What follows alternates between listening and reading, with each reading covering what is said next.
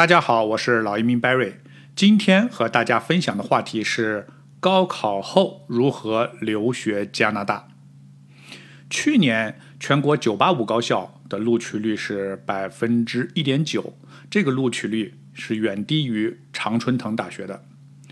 211高校录取率是百分之五点二，约等于所有常春藤大学的平均录取率。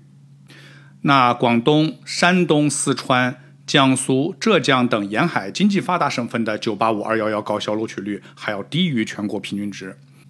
高考制度是全面公平的、合理的人才选拔制度啊，这一点毋庸置疑啊。Barry 在此没有否定的意思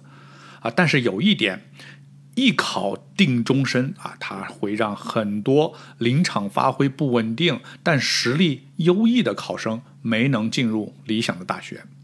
还有受到疫情的影响，今年的考试有很多变数啊！高三的毕业生们面临着啊比以往更大的挑战啊，比如推迟的时间、崭新的考点、艰难的学习环境等等啊，这一切都让人很焦虑啊！虽然人生的道路道路不止啊一条，但过来人大家都知道，良好的教育是至关重要的。那最近很多家长都在向 Barry 咨询，高考后能不能留学加拿大，如何和申请办理呢？那么今天应大家要求分享一下我在这方面的信息和经验。加拿大的大学全球排名领先的啊，专业设置丰富，加拿大社会稳定，枪支管理严格。哎，为什么说这一点？大家看看美国没完没了的校园枪击案，就知道孩子应该往哪儿送了。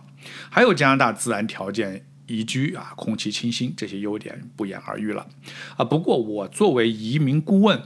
我认为加拿大留学最大的优势是毕业工签政策啊，这让有语言优势、有学历的年轻人有机会能毕业后在加拿大就业。哎，这一点非常好啊！啊，不是说为了以后移民啊，就说你未来如果希望回国发展，那么你有了加拿大大公司、知名企业的工作经验和管理经验，对你回国发展、回国找工作都是非常有帮助的。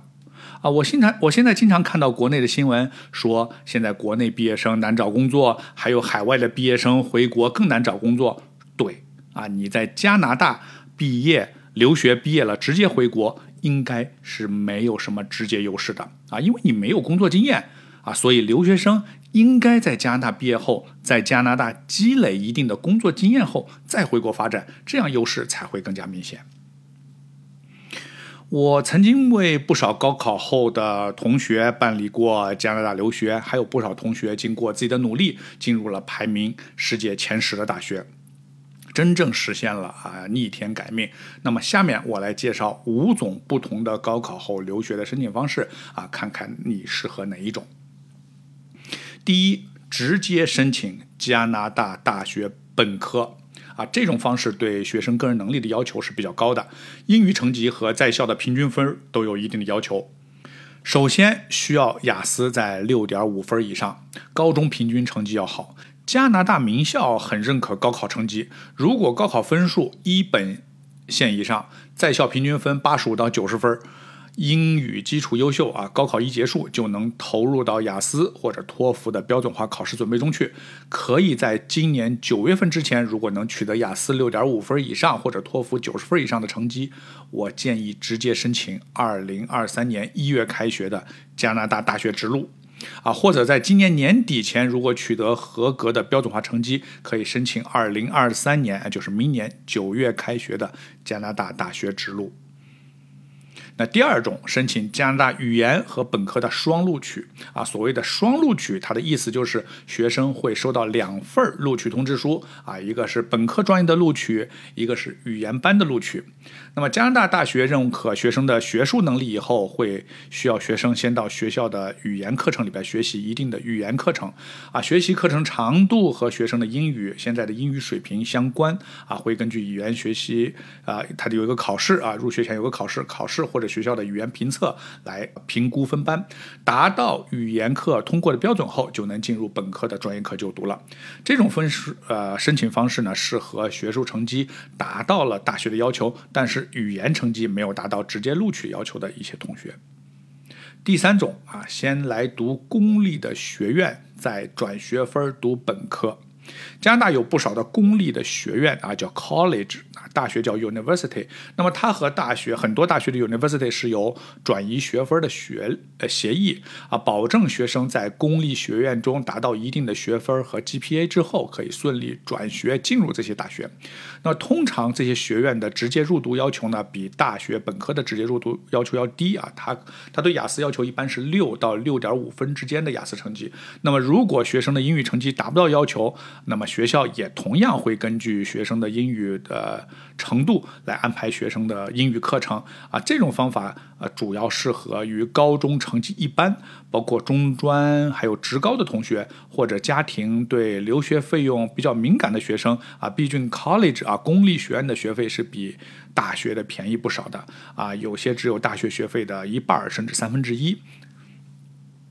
这是第二，这是第三种，第四种可以申请大加拿大大学的预科。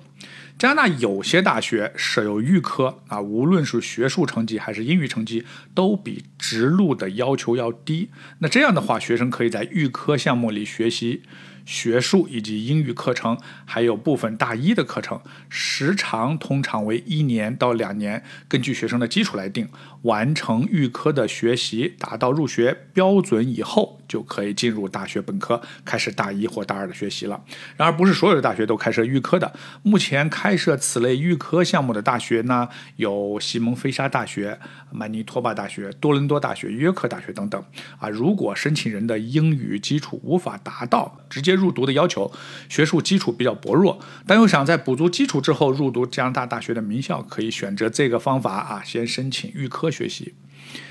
第五种，先来加拿大高中就读，再申请本科，也就是你重复读一遍高三。那么应届高呃应届高参加高考的学生，如果成绩不理想，我非常建议在加拿大读一年啊，甚至一年半的高中课程，比如数学、英语、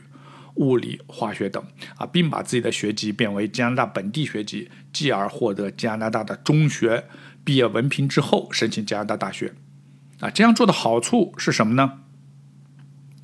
首先啊，以我在啊我的所在地安省安大略省多伦多为例，加拿大的录取更是看重学籍而不是国籍。本地的高中毕业，在加拿大学的在加拿大申请大学的时候走的是幺零幺通道，而大学百分之七十的名额是开放给本地高中毕业生的。其他的百分之三十是面向所有的国际生。那么对国际生的定义是学籍，而不是国籍。哪怕申请人拥有加拿大国籍啊，如果没有在加拿大上学，一样走的是国际学生通道。所以这两个通道的录取率的差距是相当大的。另外啊，像所有西方国家一样，加拿大的大学是宽进严出。啊，如果孩子在十二年级强化了一年高中学习，会更好的适应西方的教学啊，避免大一因为适应不了教学方法而遇到学业上的困难。第三啊。西方教学的选课制度和中国是不太一样的，在高中阶段的选课和大学申请专业息息相关。十二年级提前就把未来的申请专业确定下来，也会让孩子在大学的学习中更加目标清晰。如果学生年龄不大，并且想申请更多、更广泛的加拿大大学和专业，建议可以考虑这个方案的。那好，今天我给大家分享了五个高考后留学加拿大的方式，希望能给有这方面需求的同学和家长开拓更多更多的留学思路。如果有高考后留学加拿大需求的申请人，欢迎和我联系。我是老移民 Barry，我在多伦多。感谢您的收听，我们下一期再见。